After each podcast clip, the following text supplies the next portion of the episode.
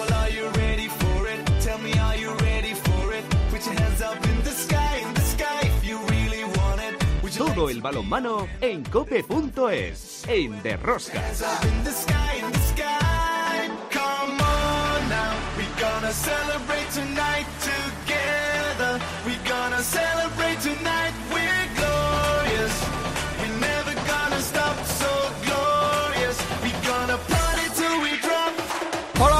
estamos aquí otra semana más con todos vosotros. ¿Qué tal estáis todos? Amantes del balonmano, seguidores de Rosca. En el regreso de la Liga Sobal hemos tenido partidos y resultados interesantes. Parece que a algunos clubes el parón les ha venido de maravilla. El Ademar, el balonmano Logroño, ganaron sus partidos con contundencia y buen juego. Los de abajo espabilan y alguno sale de los puestos de descenso. Pero tal vez lo que más nos preocupa es que dos de los tres equipos que esta semana juegan la Europa League, fase de grupos, no han estado a su nivel. Venidor, bien, pero Granoller y Vidasoa no carburaron y son una incógnita. Se disputó la Supercopa en Arabia Saudí y el Fútbol Club Barcelona perdió en la prórroga 41-39 por segundo año consecutivo la final ante el conjunto alemán del Magdeburgo que la pasada temporada también les venció a los azulgranas. Vuelven las competiciones europeas. En la Champions League, el Barcelona viaja el miércoles a Dinamarca para verse las caras con el Alborg y en la European League, esa fase de grupos, primera jornada, Flensburg Benidorm, Balaton Fureidi, Granoller y Vidasoa Aguasantas. La división de honor femenina también se detiene para preparar el Europeo Femenino 2022. El Veravera, empatado a 12 puntos con el Rocasa Gran Canaria, es el líder en este otoño, pero por diferencia de goles. Las guipuzcoanas, no nos olvidemos, tienen jugado un partido más que las Canarias. Las guerreras desde hoy ya están concentradas y van a disputar el torneo internacional de España en Torrevieja ante Suiza, Túnez y Egipto. Como cada semana tenemos muchas cosas que contaros. Os recomiendo no os perdáis ni un solo minuto del programa. El balomano. ¡A tope con la cope! ¡Empezamos! Control de sonido David Torrenova, en la producción del programa Belén Díaz de Arce al frente de toda esta maravillosa y generosa familia personal del mundo del balonmano, Luis Malvar. En Cope Valladolid, Juan Carlos Amón. Hola, Juan Carlos. ¿Qué tal? Muy buenas. Bueno, eh, empieza ya lo serio para las guerreras, vamos a ver, porque eh, un equipo muy, muy, muy remodelado y un calendario terrible, ¿eh? Sí, y además es que yo creo que tenemos muchas ganas entre la afición del balomano de ver el, el nivel de las nuevas guerreras, ¿no? De este nuevo ciclo de guerreras que tiene que llegar, yo creo, que ahora mismo europeos y mundiales pueden ser incluso, aunque el nivel competitivo tiene que ser el que es, eres España y tienes una tradición, un currículum y, y tienes una casi una obligación, ¿no? Pero yo creo que el objetivo tiene que ser París 24, llegar allí en el estado óptimo y con el grupo que el seleccionador considere que es el que mejor va a rendir. Así que vamos a ir con cautela, ¿eh? No vendamos medallas antes de que pasen las cosas porque España está en ambas categorías, en ambas eh, disciplinas, masculina y femenina. Yo creo que está en un proceso de transición que necesita un tiempo de, acoplar, para acoplarse. Sí, sí, y sabes qué es lo peor, que bueno, hay mucha gente que dice, "So- fuimos semifinalistas en el Mundial que se disputó en España, pero cuidado, ¿eh? Sí, que eso es pero- un arma de doble filo. Pero vamos a ver que eso es, esto es España y Sí. tenemos que saber cómo, cómo se funciona. Y el problema es que todo el mundo ahora mismo eh, ve con malos ojos caer en cuartos de final ante una selección del mismo nivel que tú, teniendo en cuenta que esto es deporte, que un día vas a tener el tiro o la situación a tu favor y otro día lo vas a tener en contra. Y partidos que se dirimen por uno o dos goles de diferencia no siempre van a caer de tu lado. Entonces hay que ser consecuentes con lo que se tiene y con lo que se pretende. Yo creo que ahora mismo en el mundo del deporte en general, pero en baloncesto y balonmano en particular, vamos más deprisa que la propia evolución del deporte. Queremos mm, cosas para ayer. Y en esta sociedad de eh, la repentización en la que todo se tiene que conseguir porque sí, eh, no somos, yo creo que objetivos a la hora de analizar que cada ciclo tiene su proceso y cada proceso necesita su ac- acoplamiento y su adaptación. Y es en lo que tenemos que estar pendientes en las elecciones tanto masculina como femenina. La verdad es que la sociedad hoy en día en ese aspecto es una trituradora y no se quiere no se quiere bajar de los absolutamente. Es decir eh, tenemos que jugar el torneo de España y tenemos que ganar el torneo de España. Pues no pues el torneo de España es ese partido o ese torneo en el cual tienes que probar cosas que te sirvan para ganar mañana o para ganar el año que viene. Eso es lo que tienes que intentar aprovechar de ese de ese torneo. Pero no ahora mismo estamos en unos y el problema del balonmano es que el día que por un casual chicos y chicas eh, queden quintos y sextos en un europeo, en un, en un mundial, va a dar un paso atrás en su presencia. Va a dar un paso atrás a la hora de tener eh, capacidad de, de penetración en la sociedad. Y un deporte como el fútbol se recupera. Balonmano, baloncesto, van a tardar otro ciclo, otra serie de medallas, porque con una no nos va a valer, va a tener mm. que tardar una serie de medallas para volver a estar en el lugar que ha estado hasta este año. Bueno, por nosotros de momento nos vamos con la primera tertulia. Si quieres conocer toda la actualidad del mundo del balonmano, descárgate de Rosca en cope.es.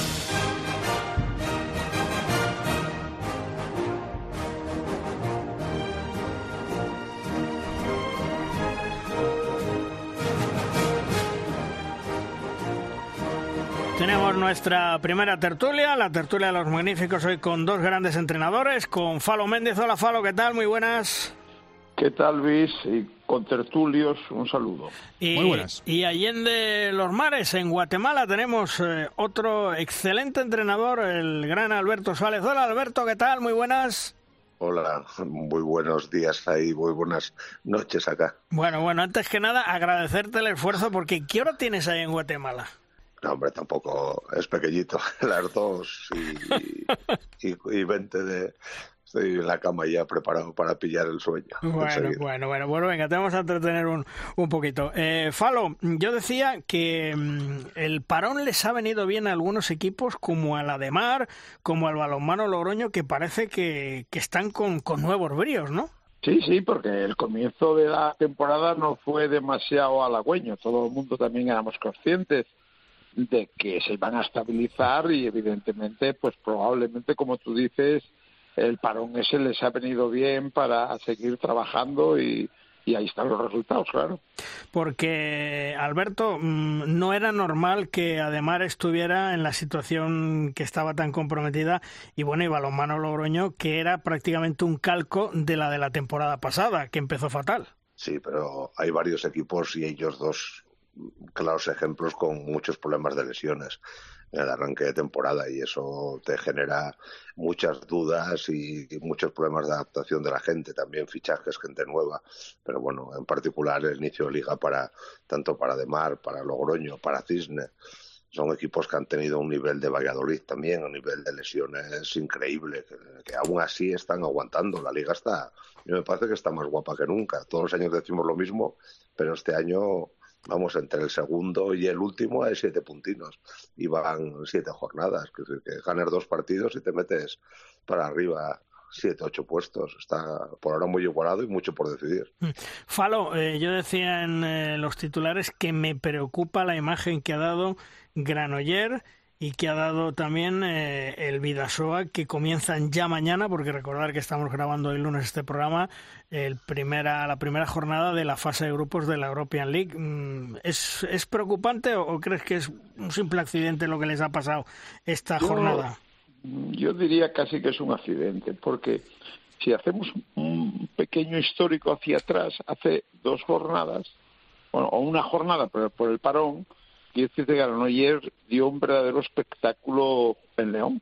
O sea, quiero decirte que hoy estamos hablando del revés y Vidasoa hasta ahora ha venido muy bien y sí es verdad que los dos no han estado a la altura de lo que todos estábamos esperando eh, verles, porque es, lo habitual. Entonces, yo quiero más pensar que es un pequeño accidente, sobre todo por lo que decía Alberto, que la liga está tremendamente bonita, tremendamente igualada y cualquiera está dando ahora mismo sustos. O sea, hemos visto ayer un puente genil que gana en Anaitasuna, un Anaitasuna que venía haciéndolo tremendamente también bien y vemos como cualquier equipo hasta el último compite, están compitiendo todos.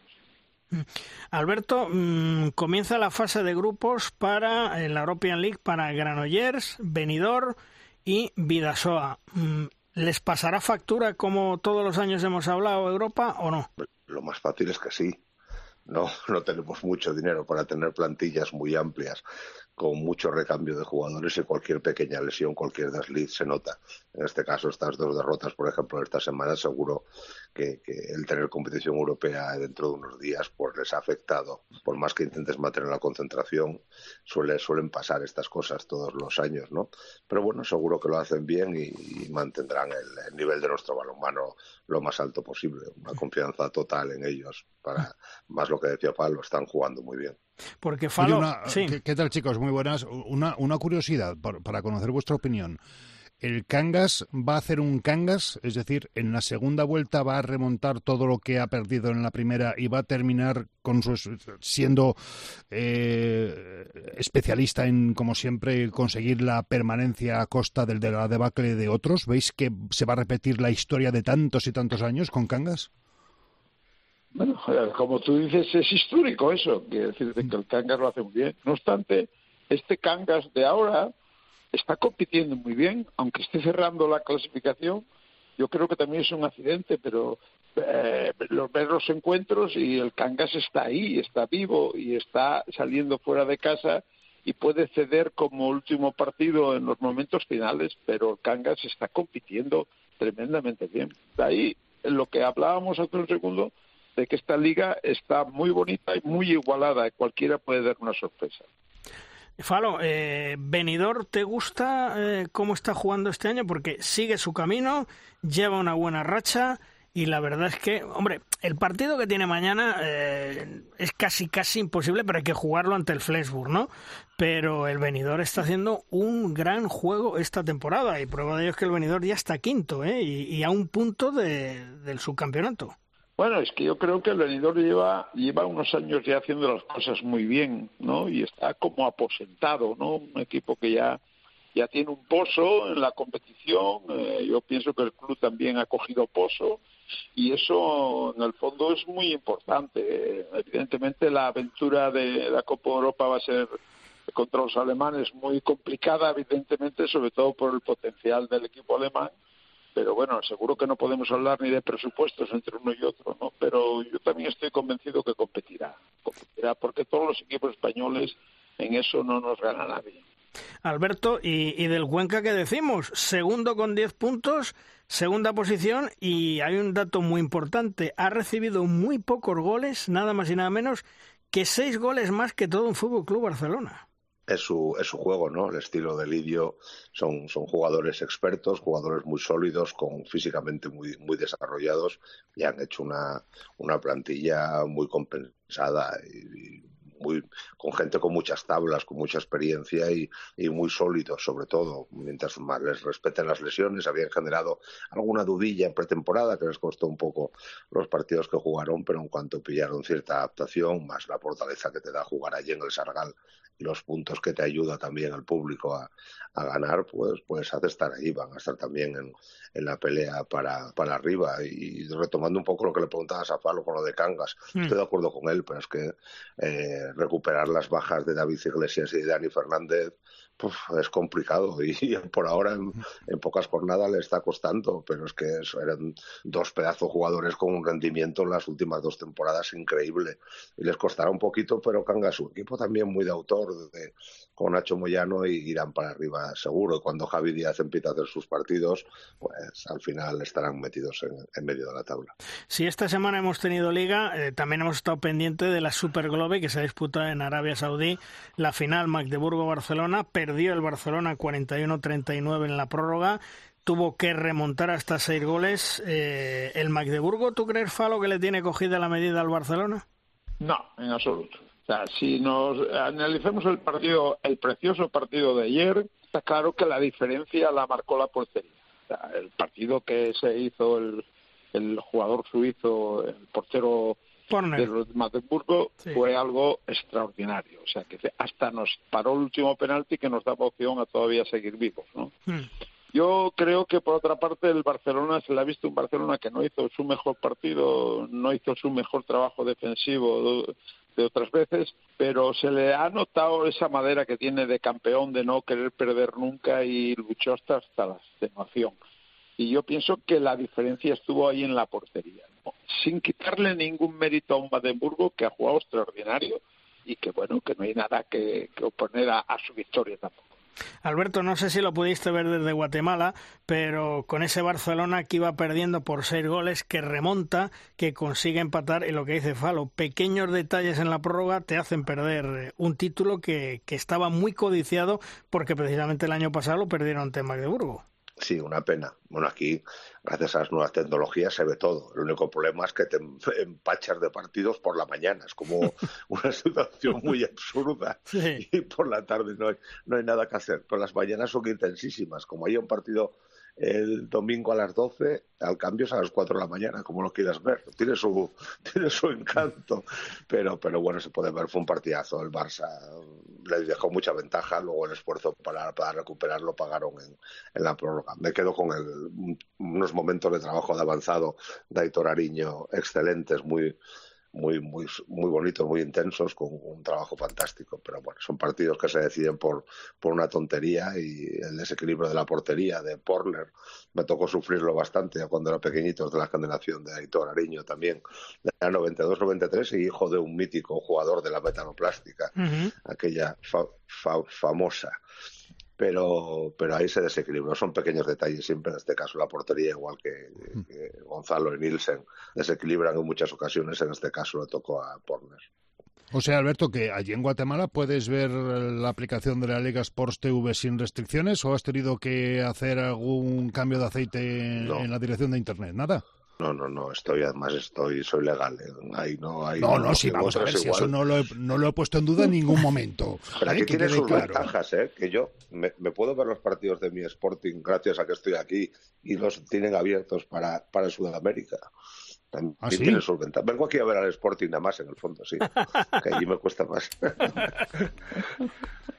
Eh, eh, Falo, he leído eh, declaraciones de los jugadores del Barça que dicen que regresan tocados. ¿Tú crees que eso les puede influir en, el primer partido que tienen de Champions, que es ya esta semana, aunque es un partido que debe ser favorito el Barcelona contra el Albor, pero hay que jugarlo. ¿Crees que van a estar tocados o no? Hombre, les costará trabajo. Es un equipo ganador, neto, ellos se saben el mejor equipo del mundo y, probablemente, vamos, seguro, ayer les ha costado digerir y les va a costar digerir. Eso durará hasta que comience la pelea. O sea, quiere decirse que, bueno, pueden tener algún momento de duda, pero cuando comience la pelea eso se olvidará porque ellos van a querer seguir siendo grandes. Entonces, yo eh, a mí es que la, la, mentalidad que, que, plantea el grupo del Barcelona en la pista es una mentalidad, ganadora, es una mentalidad de equipo campeón. Y como ayer mismo, sin hacer el, mejor partido que le hemos visto al Barcelona y con todas las dificultades que tuvo el partido, eh, yo pienso que ayer dieron muestras de, de eso que estamos hablando. Entonces yo creo que sacarán lo de Albor con más o menos dificultad, pero lo sacarán hacia adelante. Porque, eh, Alberto, una final que se pierde así, bueno, esa noche seguramente ni se duerme, pero hay que pasar página rápidamente para lo que viene, ¿no? Sí, bueno, estos no son como un mortal. Estos cuando pierden es una cosa extraordinaria su vida. Pierden muy poco, es el equipo peor entrenado del mundo para, para perder. Pero bueno, tienen tanta calidad que, que lo suplirán. No es una salida fácil. Albor en su casa es un equipo al que ir con, con respeto como todos en Champions, pero, pero bueno, está con mucha calidad y yo creo que Antonio Carlos ha cogido ya eh, las riendas bien del Barça y el equipo está a un nivel alto. Oye, Falo, eh, hacíamos en la introducción una especie de mini debate, eh, Luis y yo, sobre el riesgo o en el límite de la popularidad que se encuentra el, el, balonmano a nivel de selecciones, ¿no? Que parece que siempre estás obligado a conseguir un gran éxito, una gran relevancia o incluso una medalla a nivel internacional para que pueda seguir manteniendo el estatus de deporte eh, admirado o apreciado entre la afición normal de, este país. Eh, estábamos hablando del próximo europeo de las chicas y las chicas parece que tienen que ganar la medalla hoy antes de jugar los partidos incluso de la fase de grupos o el torneo internacional de España. ¿Estás de acuerdo en que el balonmano sigue viviendo a nivel de popularidad en ese filo de navaja en el que tienes que ir ganando, ganando, ganando para mantenerte en un estatus digamos medio alto entre la opinión pública?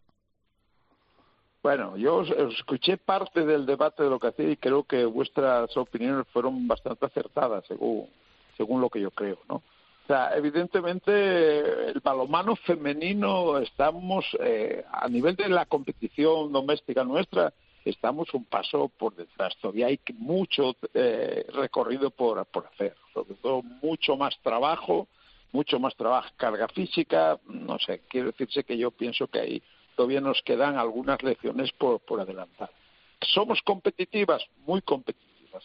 Que la gente nos exige más de lo que probablemente estemos preparados, también es verdad. Hmm. Pero que porque nos lo hemos conseguido en etapas anteriores y el trabajo y son competitivas y ya están ahí y encima arañan medallas, cuando en teoría es para nosotros estamos todavía un poco lejos, pero nos quedan pasos por hacer.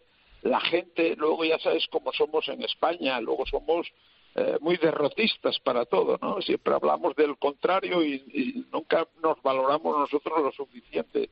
Y al balonmano femenino también hay que valorarlo lo suficiente por el trabajo que hace y sobre todo por los pocos medios con los que contamos, tanto masculino como en femenino, eh, excepción Barcelona. Pero quiero decirte que los medios son escasos.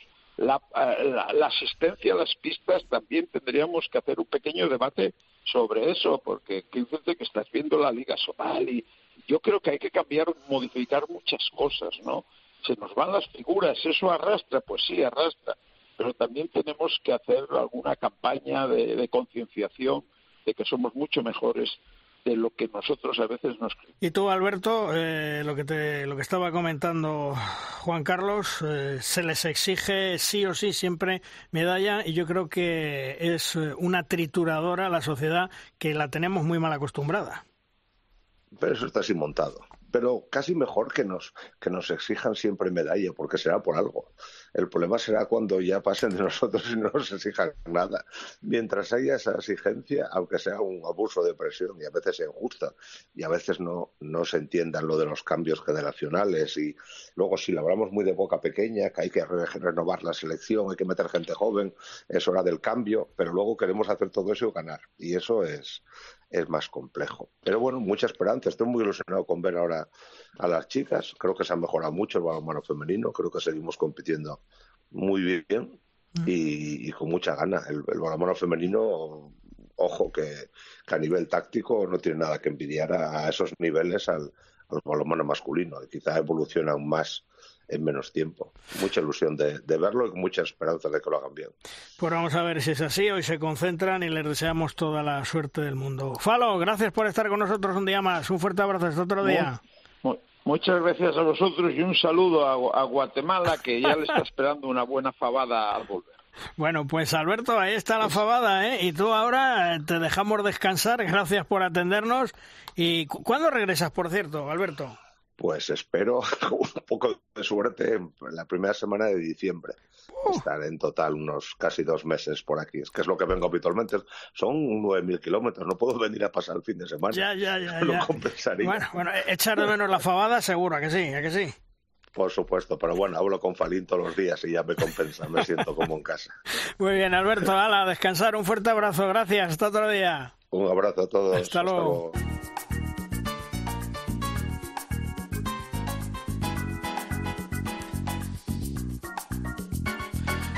Llega el momento en derrosca de nuestra firma invitada. Hoy la firma nos viene de la estilográfica de nuestro compañero y amigo Fernando Urra. Fernando, gran conocedor del mundo del balonmano y que en cada intervención que tiene pone la atención en situaciones y conceptos que a diario nos suelen pasar desapercibidas. Sepamos de qué nos habla hoy Fernando. Buenas, gente del Derrosca. De este inicio de temporada, la verdad es que me han llamado ya bastantes cosas la atención, ha sido un inicio intenso, pero especialmente una que vi hace poco y que ya la había escuchado en su momento, en aquella época del confinamiento, que nos queda un poco lejana, Ramón Gallego, y que he visto que ya han puesto en, modo beta, en modo prueba, en la pasada Super Globe, que ayer, porque este domingo, el Barcelona no podía, no podía llevarse. Se trata de los tres árbitros que hemos visto en esa fase inicial del Mundial de Clubes. ¿Qué os parece? ¿Cómo lo veis? Yo lo pongo sobre la mesa porque la verdad es que durante un buen número de temporadas he sido árbitro y me parece interesante la propuesta de la, IHF. Es verdad que en los partidos decisivos ya ha regresado a las parejas convencionales, a lo de siempre, pero tengo curiosidad por ver qué datos ha obtenido la Federación Internacional y si ha sido capaz de traducir esa obvia mejora de cuatro a seis ojos en una pista en un buen número de datos, de mejores decisiones. Yo la verdad es que soy partidario de dar el mayor número de herramientas y a poder ser objetivas a quien dirige un partido. Iba a decir a los árbitros, pero ya cada vez son más las mujeres, afortunadamente, las que se han sumado y se suman a esta función. Por ello, creo que poner un elemento humano más en ese equipo arbitral seguro que va a mejorar el posicionamiento ante la toma de decisiones. Más gente, más facilidad. Pero también es cierto que va a acentuar la diferencia de criterios lógica de cuanta más gente metemos a tomar decisiones. Puede sonar un poco raro, un poco friki, pero la verdad es que me gustaría saber cómo han definido el reparto de funciones y quién pita qué y dónde se coloca cada persona.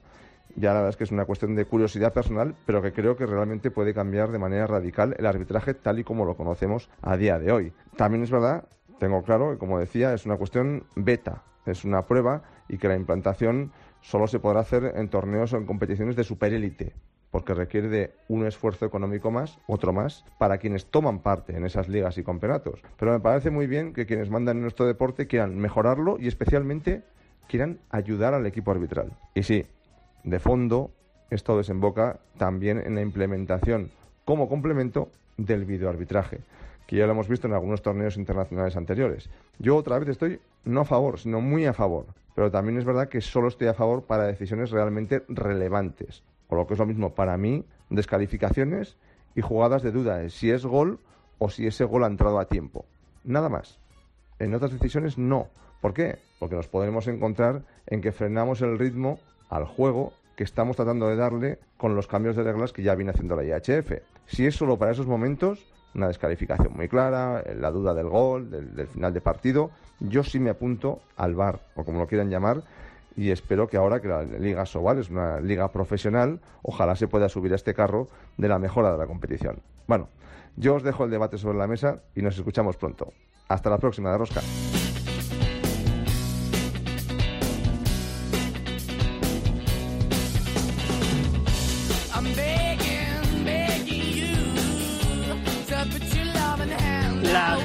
Se concentran para preparar el Europeo 2022. De momento, de cara a la cita continental, van a disputar el torneo internacional de España ante Túnez, Egipto y Suiza en Torrevieja próximo fin de semana, 28 a 30 de octubre, para posteriormente viajar a Podgorica y disputar la fase preliminar del Europeo nada menos que ante Alemania, Montenegro y Polonia. Intentarán llegar en las mejores condiciones posibles a esta gran cita tras ser semifinalistas en el pasado Mundial 2021. De todo ello, vamos a charlar con el seleccionador nacional, con José Ignacio Prades. Hola José Ignacio, ¿qué tal? Muy buenas. Hola, ¿qué tal? Muy buenas. Eh, ¿Cómo te van a llegar las jugadoras para esta preparación del europeo? ¿Qué prevés?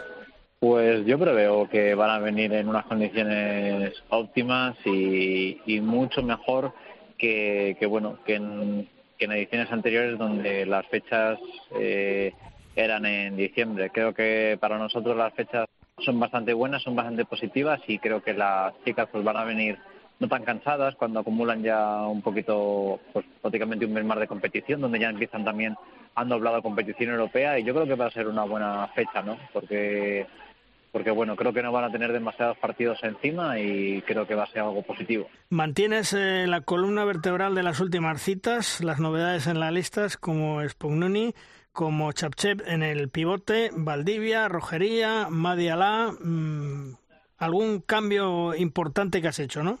Bueno, ha sido tan difícil eh, configurar la, la lista, Luis, que, bueno, hemos, le hemos dado mil vueltas a un montón de aspectos y de verdad pensamos todo el cuerpo técnico que es el equipo eh, más equilibrado que, que podemos llevar al, a esta competición y, y, bueno, creo que también es es motivo de, congratularse y de estar contentos de que, bueno, pues al final la selección eh, solamente pueden ir 16, en este caso 18, pero tenemos la fortuna y la suerte de, bueno, de, habernos dejado atrás o de contar con gente que si pasó a cualquier circunstancia, eh, contar con, con, con jugadoras que están también a un nivel altísimo para para suplirla si, si, hiciera, si hiciera falta, vamos.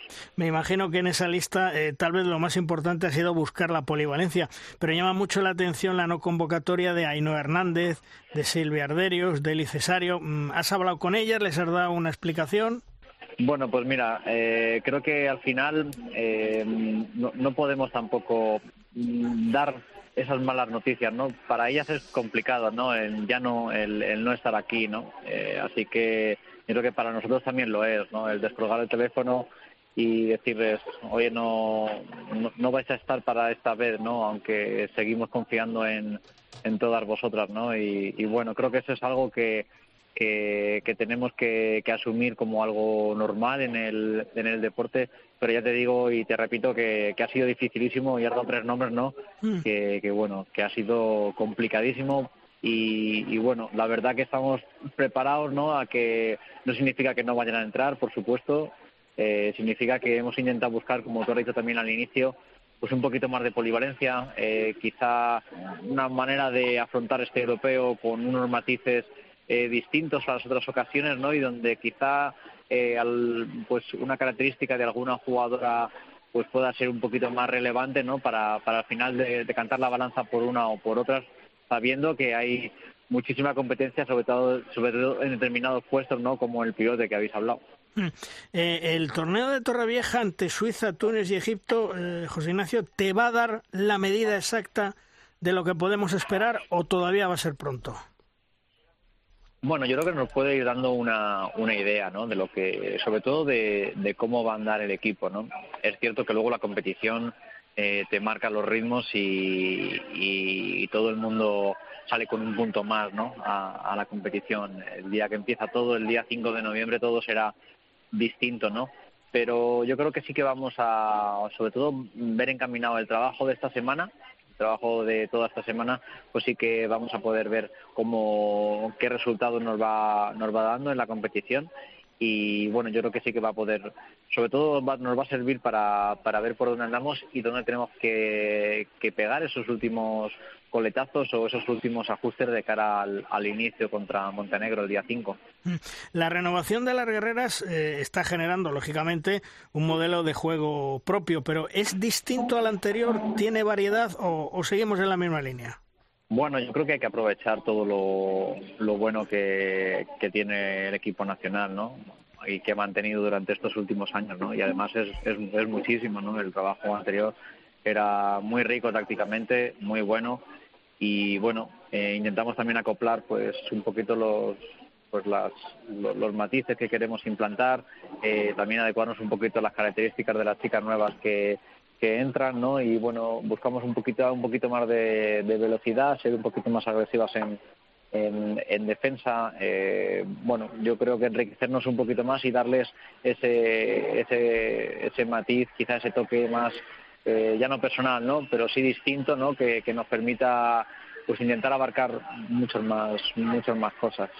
El grupo donde está ubicado España, Alemania, Montenegro, Polonia, menudo grupito, ¿eh? Pues mira, todo el mundo puede pensar, quizás se puede puede llevar a error, ¿no? Que puedes pensar que, es un grupo relativamente eh, sencillo, pero bueno, ya sabes que un europeo no lo es en absoluto para, para nada sencillo y, y bueno, yo creo que es un grupo donde puedes ganar, puedes ser, podemos ser capaces de ganar los tres partidos, como también como no estés al 100% de tus posibilidades y no hagas tres buenos partidos, puedes palmar los tres, ¿no? Así que en ese sentido es un grupo yo creo que complejo, eh, como todos los europeos, como todos los, europeos, es una competición de, de, máximo riesgo y máximo nivel, donde la exigencia es absoluta y, bueno, vamos a tener tres, tres huesos muy duros, ¿no?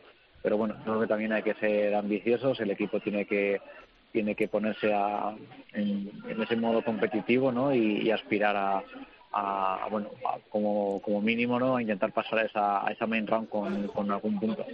Hola, seleccionador, ¿qué tal? Un saludo desde Valladolid. Una curiosidad que tengo, ¿este europeo significa cierre de ciclo? Eh, es decir, ¿es un proyecto a, a, corto plazo o realmente es el primer paso para París 24? Bueno, yo creo que es una primera ventana ¿no? que se abre de cara a ese París 24.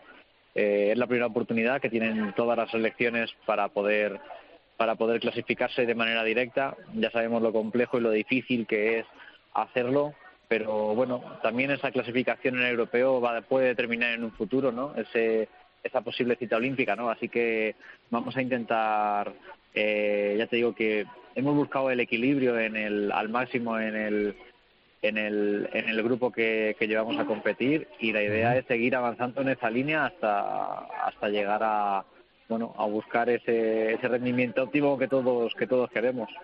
El primer partido ante Montenegro, José Ignacio, eh, va a ser clave y más que nada porque encima el público eh, está con Montenegro.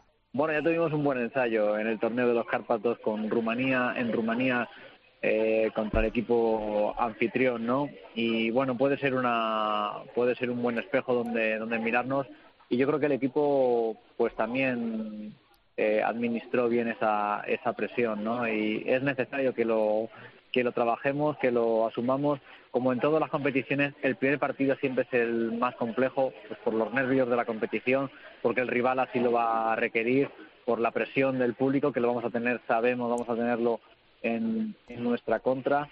Y bueno, desde ya, prácticamente, desde esta tarde, cuando nos pongamos el mono de trabajo, pues empezaremos a, a trabajar sobre, sobre ello porque si no, si, si bien no es definitivo, definitivo, sí que va a marcar ¿no? el, el devenir del, del, europeo, sabiendo de la complejidad de ese primer partido contra el anfitrión en su, en su pista. Porque, José Ignacio, eh, ¿qué pretensiones eh, llevamos de verdad al europeo? ¿Estar entre los ocho mejores equipos sería el objetivo? Hombre, cuanto más lejos sería, mejor, pero ¿ese es el objetivo, estar entre los ocho mejores? Yo creo que sí, yo creo que hay que plantearse eh, llegar a llegar a, a la main round y ya habríamos superado por lo menos estar entre los 12, ¿no? Pasar ese corte. Y bueno, luego sabemos de la dificultad y ya te he dicho que, creo que entrar con, con, puntos es primordial para luego poder optar a esas, a esas semifinales, ¿no? Que, que será complicadísimo, pero bueno, el hecho de entrar con el hecho de entrar con puntos en la main round, yo creo que casi casi te va a garantizar estar entre los 8 o 10 primeros, ¿no? que es el objetivo. El grupo donde está España, ya lo hablábamos, Montenegro, Alemania, Polonia, es un grupo muy complicado. En caso de no entrar en esa main group sería un, un paso atrás. No nos olvidemos, y a la gente hay que decírselo, que estamos en un proceso de renovación generacional y que hay que tener paciencia. Bueno, no, no quiero pensar ¿no? En, en, que todo nos va a ir mal y en, y en que no y en que no seamos capaces ¿no? de, de, sacarlo adelante. Pero también hay que estar preparados porque es algo que puede pasar. Ya te he dicho que creo que, que somos capaces de ganar los tres partidos, al igual que, que si no estamos a nuestro nivel, pues podemos perder los tres. ¿no? Son tres selecciones que, que tienen experiencia, son tres selecciones que, que tienen una reputación ya en, dentro del concierto internacional y son tres selecciones muy complicadas ¿no? y a las que tenemos que, que, que estar a un muy buen nivel para superarlas. ¿no? Eh, ya te digo que no, no pensamos en, en, en, cosas negativas, ¿no? sino todo lo contrario, ¿no? en intentar paso a paso y independientemente de los resultados también nos queremos quedar con las sensaciones, ¿no? que a veces eh, quizás no sean tan tan, tan plausibles o, o, o, o no son eh, no se puede tocar tanto no como, como un resultado no se puede medir pero también es importante no pero obviamente que al final vivimos siempre los resultados un buen resultado siempre siempre siempre te marca un buen resultado siempre matiza y enfatiza el buen trabajo que llevas haciendo y si el trabajo es está siendo positivo y bueno, pues vamos a intentar, por supuesto, ser optimistas de cara a esta, a esta primera fase. José Ignacio, una de las preguntas que se hace eh, el aficionado es, ¿las veteranas como Carmen Martín y otras eh, ya han pasado a la historia? Es decir, eh, ¿se ha cerrado ya ciclo? y estamos trabajando con las jóvenes pensando pues en parir 24 y en los próximos campeonatos? Es inevitable pensar pensar más allá, ¿no? Y es inevitable también la, lo que se supone que es es la, la, renovación, ¿no? Como, como así se suele llamar ese proceso, ¿no?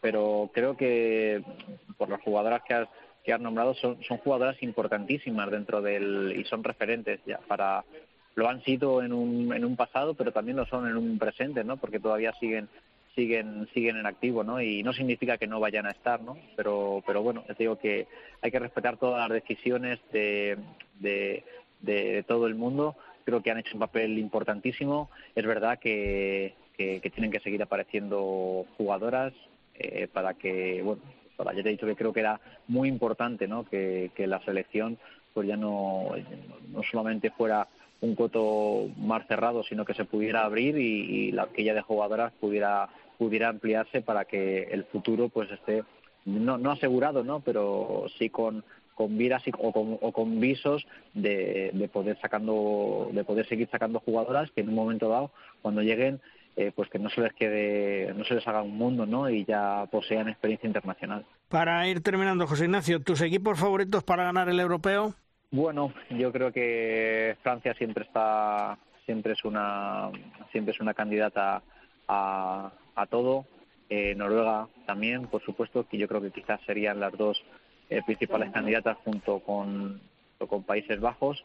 Y bueno, tampoco perdamos de vista nunca a, a Suecia, que, que va a estar ahí, a Dinamarca. Bueno, eh, hemos hablado ya de, de tres selecciones top, ¿no? Mm. Que, que, bueno, que va a ser pues, muy complicado, ¿no? Y solamente cuatro entran en semifinales, ¿no? Y nuestra intención, ya te digo, que, que, también es hacerlo. O sea que, bueno, va a ser una batalla yo creo que muy bonita. José Ignacio Prades, el seleccionador nacional femenino, que comienza esta misma tarde la preparación primero del Torneo Internacional de España y después el Europeo 2022, donde nuestras guerreras tienen puestas muchas ilusiones y llegar lo más lejos posible. José Ignacio, gracias por atendernos como siempre y mucha suerte en el Europeo. Estaremos pendientes de vosotros. Muchísimas gracias, un saludo. Hasta luego.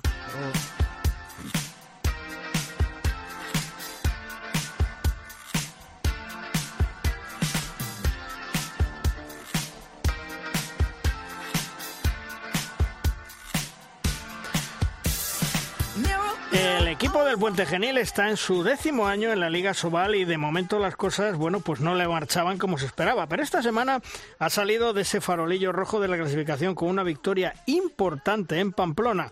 Su técnico Paco Bustos es su cuarto año como entrenador y está encarando la temporada con mucha ilusión y muchas ganas. Hola Paco, ¿qué tal? Muy buenas. Hola, buenos días. Bueno, victoria muy importante este sábado ante Naitasuna en Pamplona.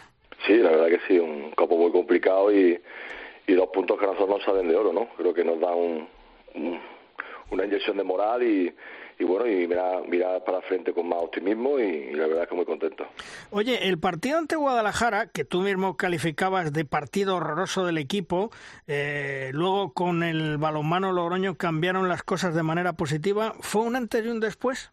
Bueno, yo creo que fue un, como, como comenté en directo, un partido horroroso, ¿no? Creo que, que jugó muy mal, Guadalajara tuvo todo el mérito para llevarse el partido, pero sobre todo al principio, ¿no? Luego el, equipo demostró carácter y, y, estuvo ahí incluso a ponernos empate en el marcador, pero pero bueno, no, no pudo ser, ¿no? Pero yo creo que que marcó un principio de, de pensar de que teníamos problemas, ¿no? Y creo que, que al final los jugadores y, y, todo el mundo se ha apretado, con lo que hicimos muy buen papel, estuvimos a un lanzamiento de sacar un punto en casa y bueno, y, y se manifestó en Anaitasuna que la mejoría estaba ahí y que hemos conseguido los puntos. Eh, de la pretemporada tú sacaste una conclusión del equipo que estabas muy contento y luego, bueno, pues no sé si es que las cosas se han torcido o qué ha pasado.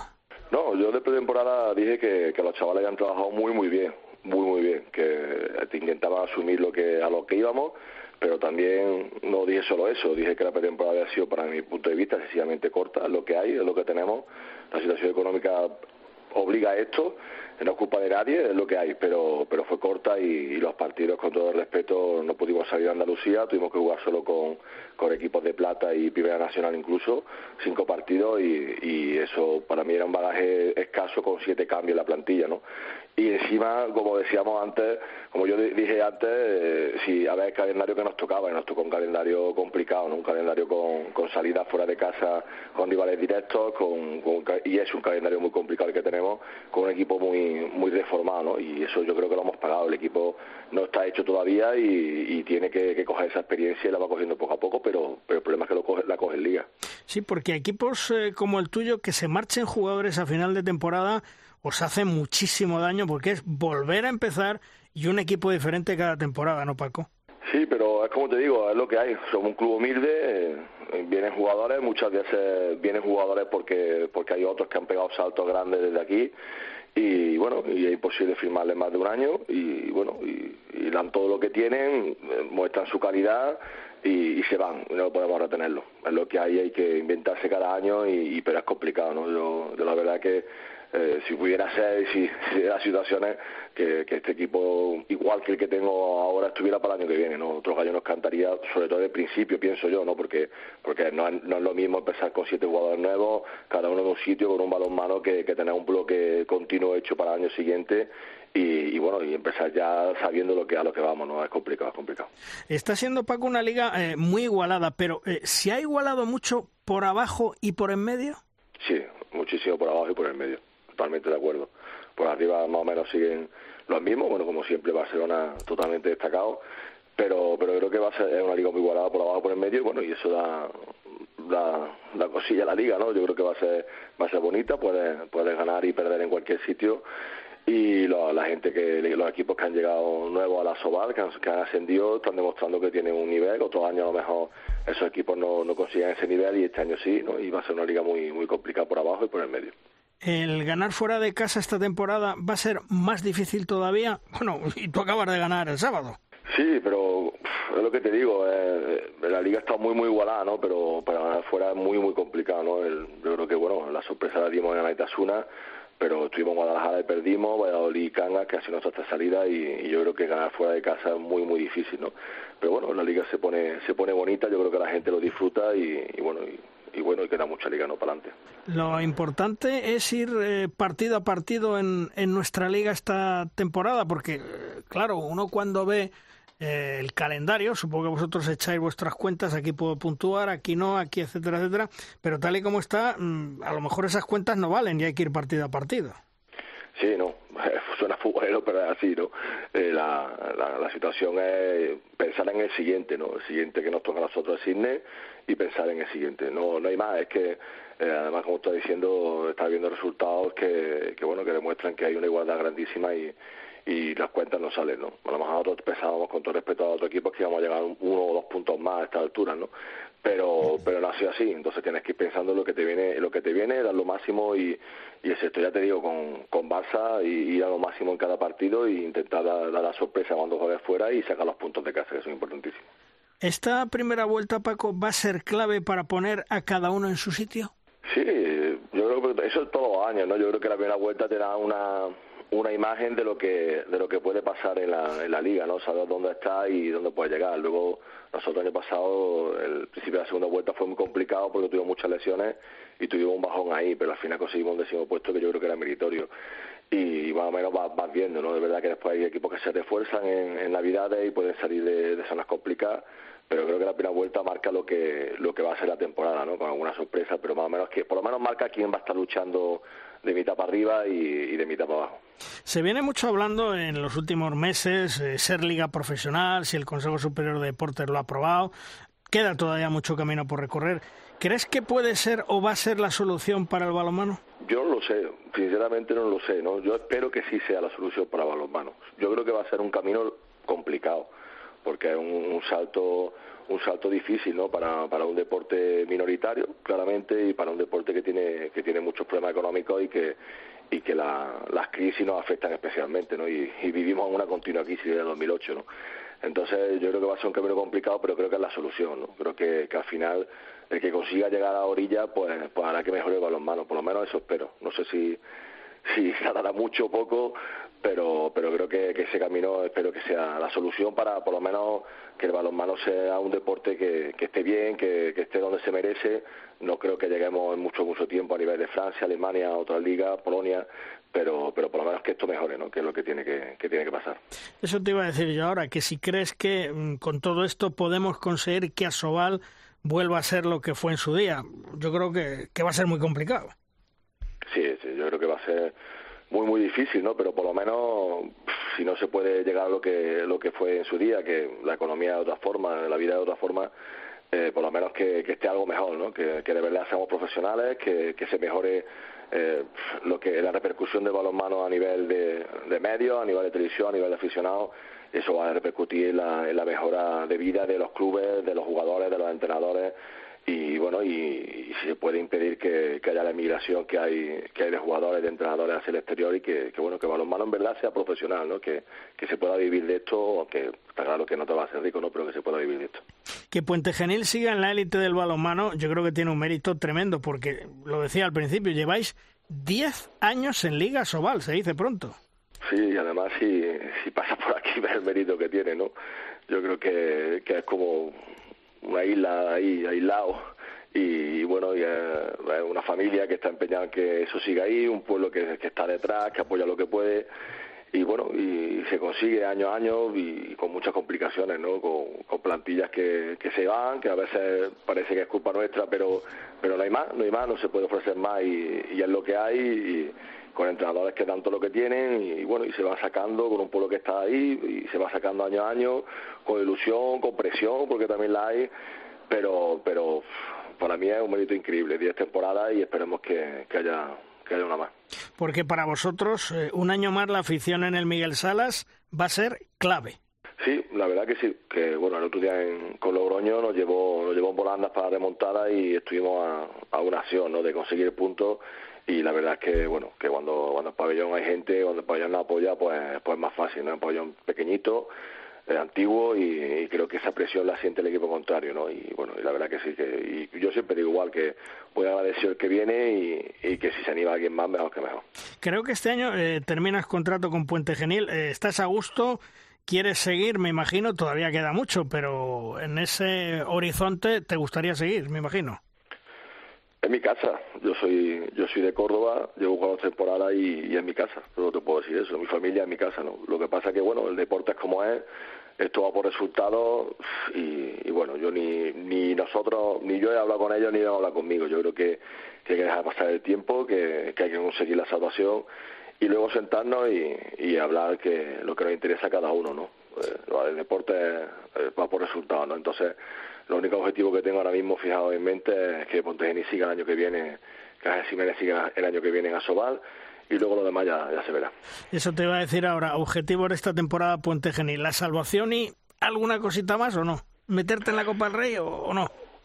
A mí me gustaría, llevamos, llevamos dos Copas del Rey seguidas, llegamos a una semifinal el año pasado y bueno, y ahora nos ha tocado Sydney, creo que nos ha tocado Sydney Guadalajara los peores equipos que nos podían tocar y nos han tocado, nos han complicado la vida con los desplazamientos, que aquí es un, es un lastre, tenemos que ir a Sin Fin y después de Sin Fin entre semana tenemos que ir a Sydney, no sé ni siquiera cómo lo vamos a hacer porque ahora hasta que no sepamos a qué, qué día jugamos con Sydney, con Sin Fin, perdón, allí en su casa pero lo que queremos nos gusta mucho, nos gusta mucho en, en, el pueblo también que y jugar la copa y bueno y una competición muy muy bonita, no se va a intentar, no llevamos dos seguidas y a ver si hay una tercera que es Santander y, y bueno vamos a por ella, si puede ser bien y si no pues asentarnos en la liga que, que realmente es lo que importa. Pues Paco, a ver si se te acoplan esos eh, jugadores, eh, ese equipo que poco a poco va funcionando y conseguís estar una vez más en, en la Copa del Rey. Mucha suerte Paco y como siempre, gracias por atendernos. Un fuerte abrazo. Gracias a vosotros,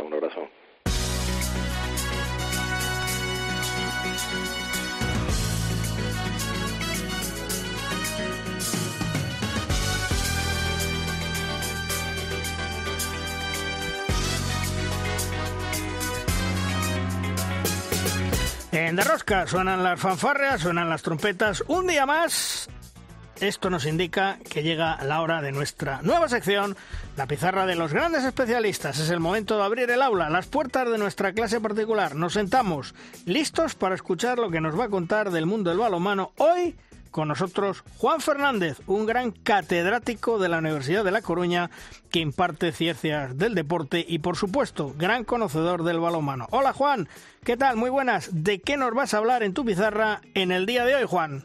Buenos días, buenos días desde esta esquina del mundo cerquita de Finisterrae. Hoy me gustaría hablar sobre el proceso de captación, detección de talento deportivo, comúnmente se llama, una de mis pasiones en el campo de la investigación y sin duda uno de los topics con mayor relevancia para el futuro de nuestro querido balonmano. La evidencia nos muestra que en nuestro deporte por fin se están aplicando principios y parámetros que no solo provienen del conocimiento empírico, es decir, de la experiencia propia o ajena, sino también de los estudios científicos.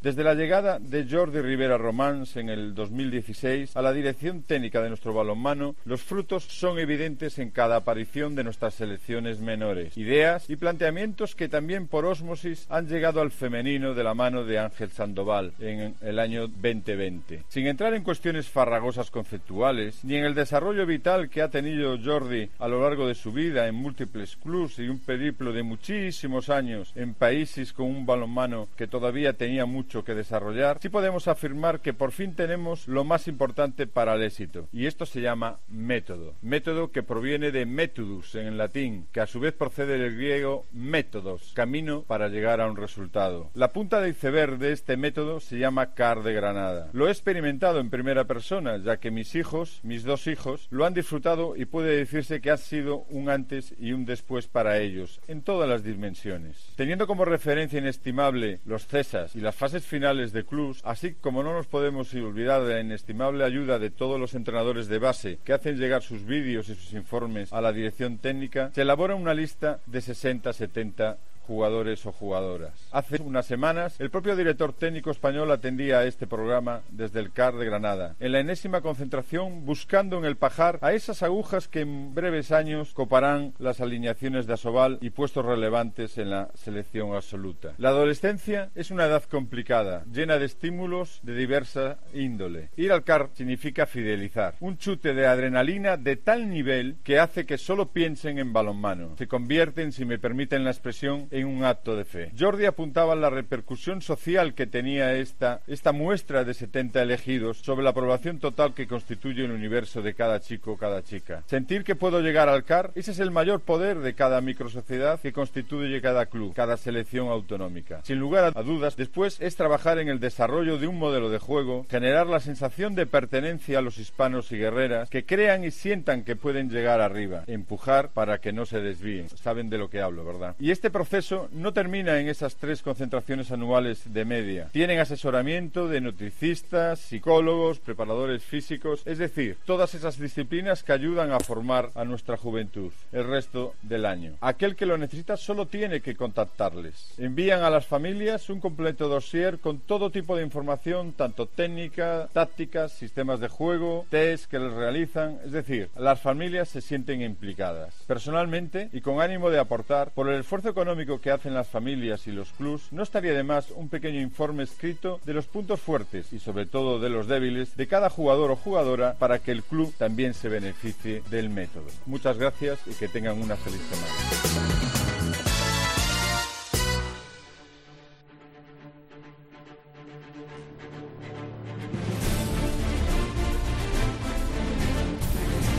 Llega en De Rosca nuestro tiempo de debate es nuestra tabla redonda. Una tabla redonda que en el día de hoy cuenta con Vicente Soler de Deporte 100%. Hola Vicente, muy buenas. Muy buenas Luis, hola a todos. Y también el maestro Ángel Sandoval. Hola Ángel. Hola, buenos días compañeros. Bueno, eh, la selección absoluta femenina, hace un ratito hemos hablado con José Ignacio Prades, se concentra ya, torneo internacional de España, europeo, muchos cambios. Vamos a ver qué pasa, ¿no, Vicente? Sí, además un campeonato este europeo del 4 de noviembre que arranca el 4 de noviembre, el 5 recordamos estreno de las guerreras frente a Montenegro, a las anfitrionas es el primer gran campeonato con incidencia en los próximos Juegos Olímpicos de París 2024. Así que yo creo que la relevancia se incrementa todavía, si cabe, un poco más, sabiendo ya, como sabemos, que todas las citas continentales son bastante más complejas que las citas mundialistas.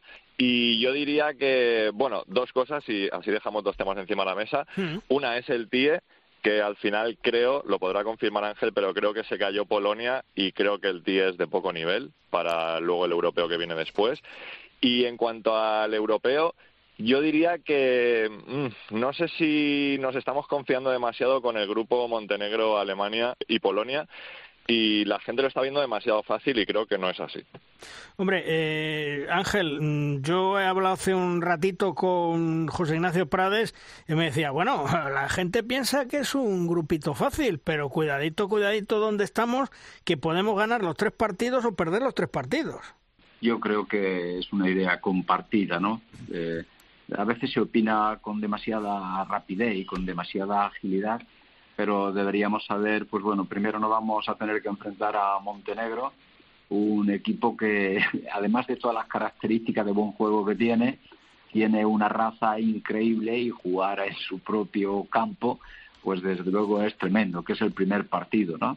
Polonia es una selección muy afianzada, con un trabajo en estos cuatro últimos años de progresión constante y un equipo muy cualificado. Y a Alemania, pues no vamos a descubrir. A lo mejor como le ganamos la clasificación del Mundial, eh, en ese gran éxito para pasar a las semifinales en la última edición de este mundial que se organizó aquí en España nos hace pensar que, que la selección pues bueno está en otra línea de la que realmente está ha jugado con Francia, ha apretado muchísimo, es decir, son rivales de muchísima entidad.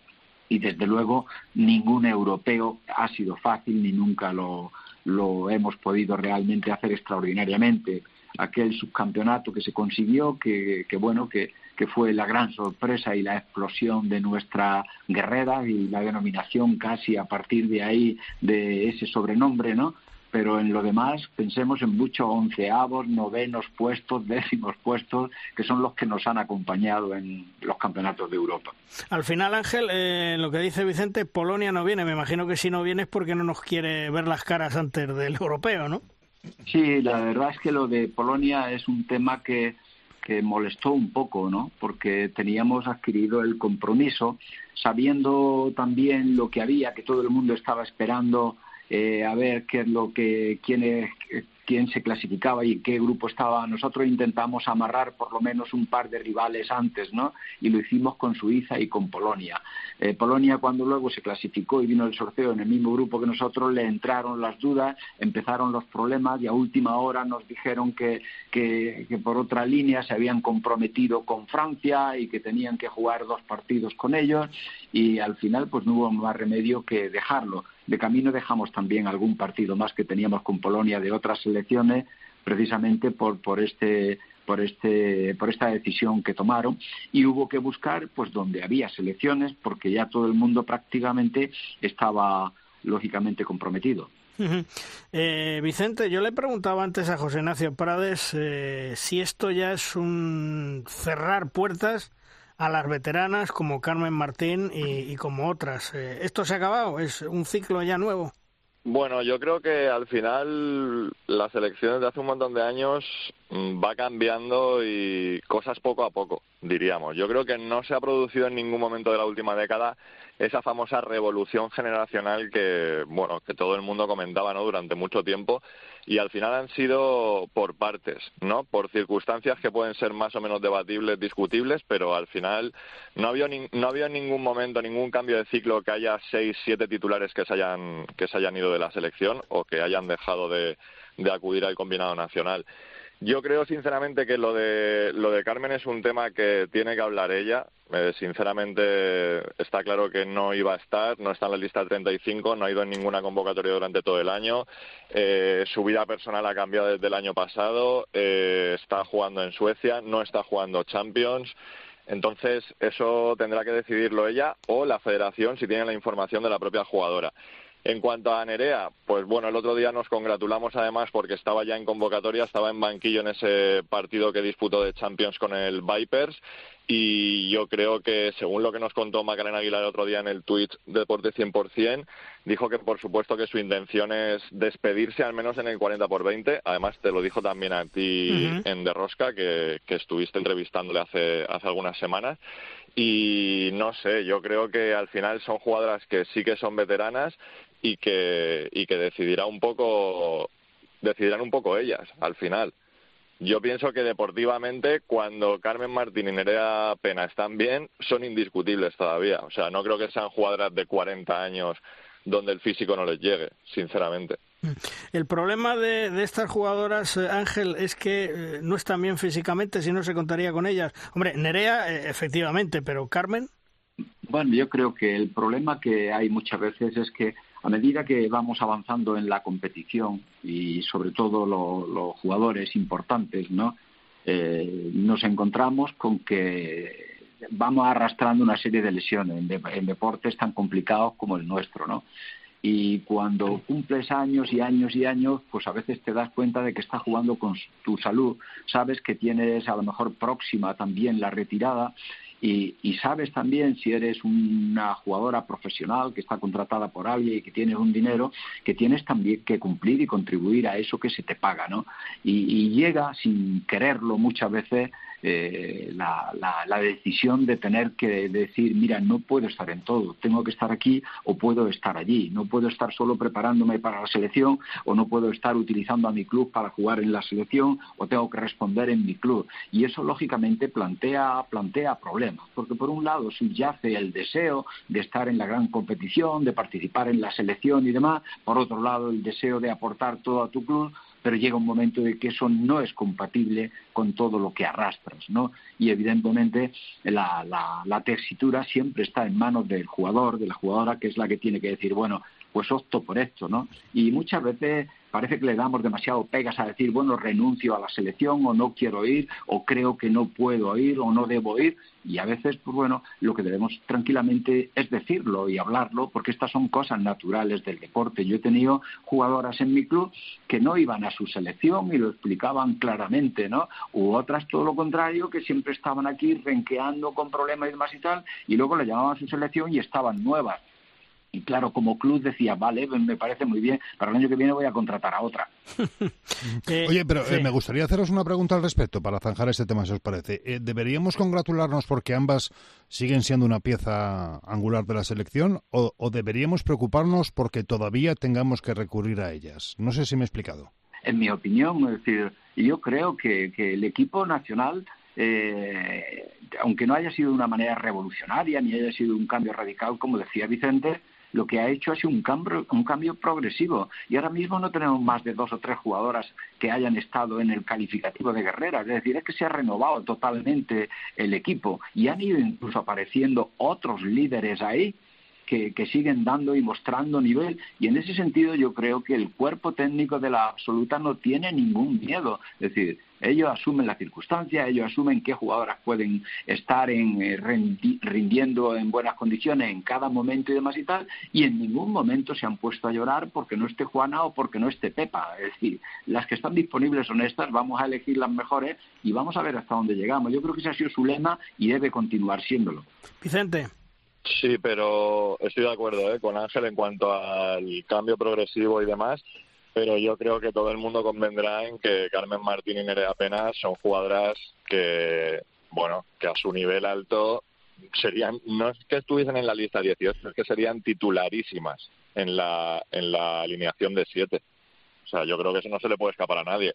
Que ahora mismo esté Nerea Pena en una situación física muy compleja y que esté volviendo a, a entrenar y en la dinámica de competición y en el ritmo y demás, que todo eso falta muchísimo, está claro, pero yo creo que no son jugadoras ni mucho menos mayores, mayores, mayores para lo que estamos viendo en el deporte moderno, digamos, y yo creo que, vamos, a un nivel alto las dos serían indiscutibles para, para cualquier seleccionador, no solamente para Prades.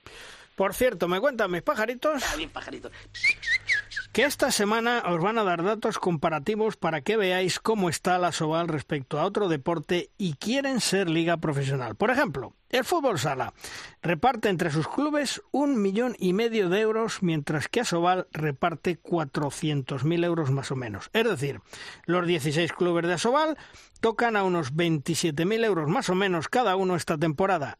A eso tenemos que restarle que desde el pasado 1 de julio se pagó la cuota de participación que tienen que abonar 10.000 euros y que cada partido por televisión la pista les cuesta 2.500 euros por encuentro. Echar cuentas. Además, las audiencias de televisión en fútbol sala, la pasada temporada en Gol Televisión, dieron una máxima de 330.000 espectadores en un partido con una media de entre 150.000 y 200.000 televidentes. Por su parte, Asobal registraba en Gol Televisión una audiencia media de 29.000 telespectadores y en la OTT de la Liga Sport Televisión una media de 11.000 televidentes. Es decir, si sumamos los dos datos, nos da 8.500 espectadores por partido la Liga Sobal en televisión. Respecto a la asistencia de público a los partidos en Asobal, en el año 2008 por partido acudían 2.000 espectadores de media, mientras que en el año 2021 por partido han acudido una media de 900 espectadores y en algunos casos me cuentan que se inflan los datos de asistencia a los pabellones. También me cuentan mis pajaritos que os recuerde que el próximo jueves 27 de octubre se va a celebrar de manera telemática la Asamblea Ordinaria y Extraordinaria de Sobal. En la extraordinaria existe un punto a tratar que es constitución de la Liga Profesional. Y apunto, una vez más, que para ser Liga Profesional todavía quedan todos los pasos por dar y a fecha de hoy no lo son mucho cuidado. Vamos, Vicente, que yo creo que casi reciben más dinero los clubes de división de honor eh, femenina, con lo que ha repartido la Federación Española de Balonmano esos 230.000 euros, que los clubes de Asobal, ¿eh? Mm, bueno, no, no creo, la verdad. Echando cuentas, ¿eh? Sinceramente no lo creo. Y hay otra cosa que decir, que la federación no reparte nada, que solo reparte Iberdrola. Ya, pero bueno, es un dinero que da Iberdrola, pero se reparte. Es decir, por ejemplo, Asobal tiene un millón de euros de la Liga por Televisión y solo reparte 400.000 euros. Que me puede decir, sí, el Salud Tenerife se ha llevado solo 8.000, el Aula de Valladolid de 16. 16.000, pero es que eh, si a los de balonmano... Sí, pero... entre 600 y 700.000 euros al año. Es decir, en esa proporción no no, hay tantas diferencias ¿eh? entre una cosa y otra. Hombre, yo te digo una cosa, si tú imagínate el Rocasa Gran Canaria que le dan 28.000 euros, que es para ellos, cada club de Asobal tiene 27.000, quítale 10.000 de la cuota de participación, ya se quedan en 17, empieza a quitar 2.500 de cada partido por la pista que tienen que poner, al final tienen que poner dinero. No, si a mí el dato que realmente me ha, llamado la atención y podríamos decir que, me parece preocupante es eh, la rentabilidad del retorno de televisión que le puedes eh, ofrecer a tus futuros sponsors. Estamos hablando de una media eh, ridícula de espectadores en, los partidos de Asobal a través de la pequeña pantalla. Luego ese argumento ya no lo puedes no lo puedes esgrimir, no lo puedes utilizar como herramienta comercial para conseguir una sponsorización total o una microesponsorización parcial. A mí lo que me lo que me parece es que lo realmente preocupante puede llegar a ser eso, ¿no? Que la televisión ahora mismo, que iba a ser el gran arma de expansión del balonmano a nivel popular, pues la gente responde de, de, esa manera. Es decir, el producto está mal vendido, sigue estando mal vendido desde mi punto de vista. Está mal vendido, seguirá mal vendido y desde luego lo que he dicho más una vez, con estos dirigentes que, me perdonen, son los peores dirigentes que ha tenido Sobal en su historia poco va a caminar la Liga Sobal y poco va a caminar el balonmano masculino en, la élite. Porque Ángel, el dinero que dais a los clubes de división de honor femenina, evidentemente el reparto está en una serie de baremos. Yo creo que los clubes eh, están contentos, ¿no? Sí, creo que sí, creo que están contentos porque además otros gastos adicionales como lo relativo a cancha, al terreno y demás y tal corren también por cuenta de la propia federación que, es, que, se encarga de, repartirlo, ¿no? Y bueno, creo también que ha habido un incremento importante, pero creo también que hay temas eh, todavía más trascendentes, ¿no? Como, como el crecimiento tan importante del número de jugadoras con contrato laboral y que reciben también eh, las cantidades que, tienen consignadas, que están cotizando a la seguridad social, y eso precisamente ha servido para que la EHF, que está muy preocupada por el devenir del balonmano en general en toda Europa y sobre todo en el femenino desde la pandemia, que haya pedido una información a España por qué se está produciendo un crecimiento en, España cuando precisamente hay una recesión en el resto de Europa. Lo mismo que también el tema del desarrollo y el trabajo de la tecnificación en los equipos de base porque han observado los rendimientos tan extraordinarios a nivel masculino y no dejan de ver también la última explosión de las promesas en el Campeonato de Europa e incluso de las juveniles, a pesar de que no se metieron en la fase final del Mundial. ¿no? Creo que tenemos muchas veces que fijar y que analizar muchas cosas, pero creo que tenemos motivos para sentirnos contentos por lo menos en algunas cosas. No conformarnos, lógicamente, con ello, hay que seguir creciendo, ¿no? Pero desde luego lo de la Liga Iberdrola ha tenido una eh, repercusión tremenda sobre los clubes, los clubes lo agradecen y yo creo que fruto de eso los mismos clubes son los que están dando paso en las reuniones para comprometerse y llegar más lejos. Es decir, hay más jugadoras profesionales no porque se le haya impuesto, lo han pedido los mismos clubes, ¿no? Y yo creo que hay ahí detalles que, que merecen un análisis profundo. Eh, Vicente. Un mm, matiz, un matiz solamente eh, sobre esto. Eh, está claro, el otro día salieron además, los publicó la federación los números, pero en cuanto al ahora mismo hay que tener los pies en el suelo. El otro día vimos los datos y solamente 78 jugadoras de toda la división menor del año pasado, que había más de 220, tenían jornada completa, cotización a jornada completa.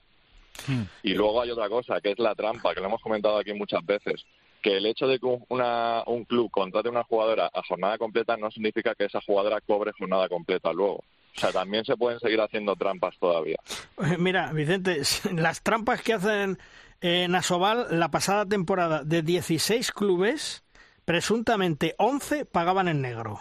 Imagínate, imagínate Bueno, habrá cómo que, está, ver, ¿eh? habrá que ver, habrá que ver si el presuntamente en la división de honor también también puede ir por ahí. Hombre, Claro, habrá, habrá de todo en todos los sitios. por- eso- claro. por Claro, eso la por eso propor- digo, yo es que de Asobal no conozco los datos, Sí. ¿sabes? pero como cuando tú me llamas, me llamas para hablar de división de honor, Sí, yo te digo sí, lo de sí, la sí. división de Sí, honor. sí, sí. Y al final son 78 jugadoras, que es Mm. un 35%, solamente un 35%, supuestamente, y en caso de que luego el club Mm. le pague la nómina de jornada completa, solamente el 35% tienen un salario mínimo.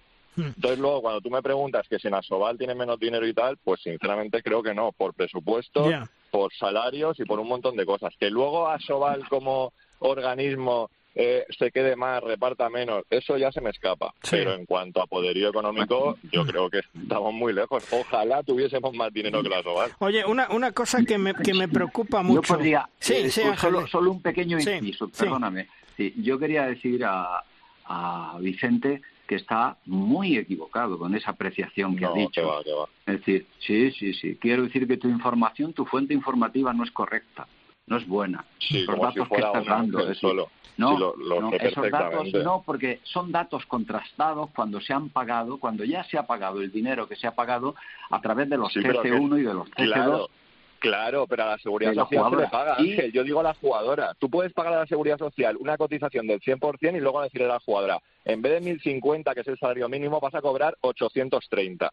Y esos 220 no se le pagan a la jugadora. Eso pasa en División de Honor, Ángel. En serio, hazme caso. No es una fuente, son muchas fuentes y varios clubes.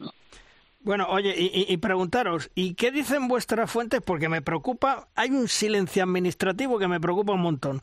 ¿Qué pasa con el Costa del Sol Málaga en las competiciones europeas? ¿Qué sabemos? Primero, Vicente, ¿qué sabes? No, sabemos lo que ya se contó y es que al final es un error concatenado. Yo creo que el primer error es del delegado federativo porque la relación en la reunión técnica de la convocatoria de Málaga sí que está completa. El delegado federativo se olvida una jugadora. Luego hay un error muy grave del delegado de Málaga porque al final no comprueba o comprueba pero no se percata de que falta Medeiros. Empieza el partido y creo que es el segundo error del delegado federativo o en su extensión de la mesa al menos, porque después de la firma de las convocatorias y de las actas no se comprueba que las jugadoras coinciden en banquillos y pista y luego al final el esperpento es que hasta el minuto 40 no se den cuenta, cuando ya había tenido acciones eh, plausibles de anotar en acta la jugadora brasileña del Costa del Sol Málaga. Después de eso, lo que se sabe es que sí que hubo un precedente en el ámbito masculino, que se dieron cuenta muy rápido y la consecuencia que todo el mundo que todo el mundo asegura es que lamentablemente hay muchas opciones de que Málaga se quede fuera. Yo hablando con el club andaluz, de hecho estuvieron en Elche ayer, hablando un poco con el entorno hay bastante más pesimismo que, que la semana pasada. ¿Qué, qué os teméis, Ángel? ¿Que, ¿Que nos la jueguen? Bueno, no sé, aquí se da también otro precedente que sí que cuenta a favor de Málaga también, y es una jugadora que ha actuado en el partido anterior y que ha estado autorizada y que se comprueba que estaba debidamente autorizada, ¿no? Que, que todavía le echa más tema al asunto, pero yo también tengo mi propia experiencia. Es decir, nosotros en una ocasión ante la EHF presentamos pasaportes de 14 jugadoras, porque entonces jugaban 14, el delegado de la EHF miró y comprobó y nos encontramos, nos pasaron la lista, vimos que era correcta, pero había en los datos de la EHF cambiado los dos últimos números del pasaporte estaban cambiados. Y por esa cuestión, Katia Sergueva se nos quedó sin jugar en un partido que además era clave y que ganamos luego por la mínima, ¿no? Pero, pero nos encontramos con una de nuestras mejores jugadoras que no pudo jugar porque se había cambiado por parte de la EHF los dos últimos números del pasaporte, ¿no? Y no se autorizó a jugar porque en esto son también muy estrictos. Así que, no sé, a que salga la moneda y a ver por dónde salta. Pero, pero Ángel, tu experiencia, tu experiencia que te hace ser más positivo que lo que decía Vicente que habló ayer con los dirigentes del Costa del Sol Málaga, o, o lo ves negro.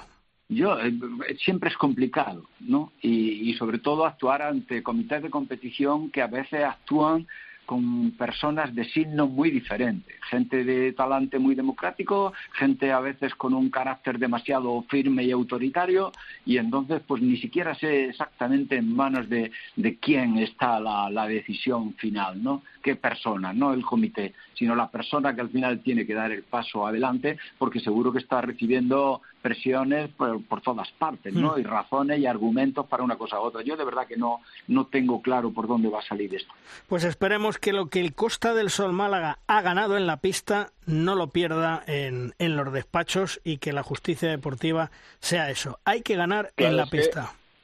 Claro, es que Luis, aquí es una confrontación entre la sensatez o la lógica deportiva frente a la normativa, ¿no? Hmm. Realmente, o sea, hay, hay un, una, una incorrección de, de norma, eso es, eso es obvio, pero luego yo lo que lo que me extraña bastante es que esto se sabe desde el sábado pasado, es decir, hace nueve días que esto se sabe, hace ocho días que el equipo rumano del Busao hace la reclamación oficial, yo sinceramente no entiendo la demora. Sí. O sea, es un tribunal que se reúne específicamente para causas excepcionales. Hmm. O sea, y la gente dice, no, es que tienen eh, cosas de Champions que también tienen que dilucidar. Ah, bueno, pues que se reúnan un rato más largo. Pero es que no entiendo. Es que incluso poniéndome en el punto de vista, para no ser egoísta y solamente estar con la bufanda del Málaga, poniéndome en el punto de vista del Moson Magarobari, esa gente húngara también querrá planearse su eliminatoria y coger sus vuelos y coger sus hoteles y preparar el partido digo yo, vamos. Desde luego, el silencio administrativo mmm, tiene mala pinta, ¿eh? Tiene mala pinta porque si no hubieran resuelto ya, pero ojalá nos equivoquemos y el Costa del Sol Málaga, insisto, lo que ha ganado en la pista no se lo quiten en, en los despachos. Vicente, gracias por estar con nosotros, un abrazo. Un placer, adiós a todos. Oye, y enhorabuena, ¿eh? que no te he dicho nada por esos 13 años de deporte 100%. Un abrazo. Y también a Ángel Sandoval, maestro, gracias por estar con nosotros. Un fuerte abrazo. Un placer, un abrazo para todos.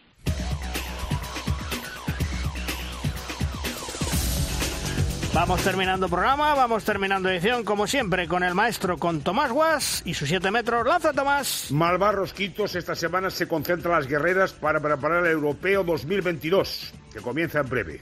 Va a ser muy duro, sí. Muchos cambios en la selección, gente joven, pocas quedan de las veteranas, salvo la incombustible Silvia Navarro, y mucha ilusión y trabajo tanto del cuerpo técnico como de las jugadoras. De momento, este próximo fin de semana, el torneo internacional de España contra Suiza, Túnez y Egipto. Buena piedra de toque para sacar conclusiones. ¡Vamos, reinas! Bueno, Juan Carlos, nosotros nos despedimos hasta el martes que viene, martes 1 de noviembre, que grabaremos en vez del lunes, grabamos el martes 1 de noviembre el, el de Rosca, ¿eh? Vale, cuando tú me digas, ahí me tendrás. Perfecto. Bueno, pues nos escuchamos. Un abrazo, Juan Carlos. Hasta, Hasta la luego. semana que viene. Y vosotros ya sabéis, en vez del lunes, la semana que viene, por una serie de cuestiones técnicas, cambiamos a el martes 1 de noviembre, donde grabaremos la semana que viene este programa de De Rosca y os ofreceremos todo lo que es actualidad en el mundo del balonmano. ¡Os esperamos! ¡Adiós!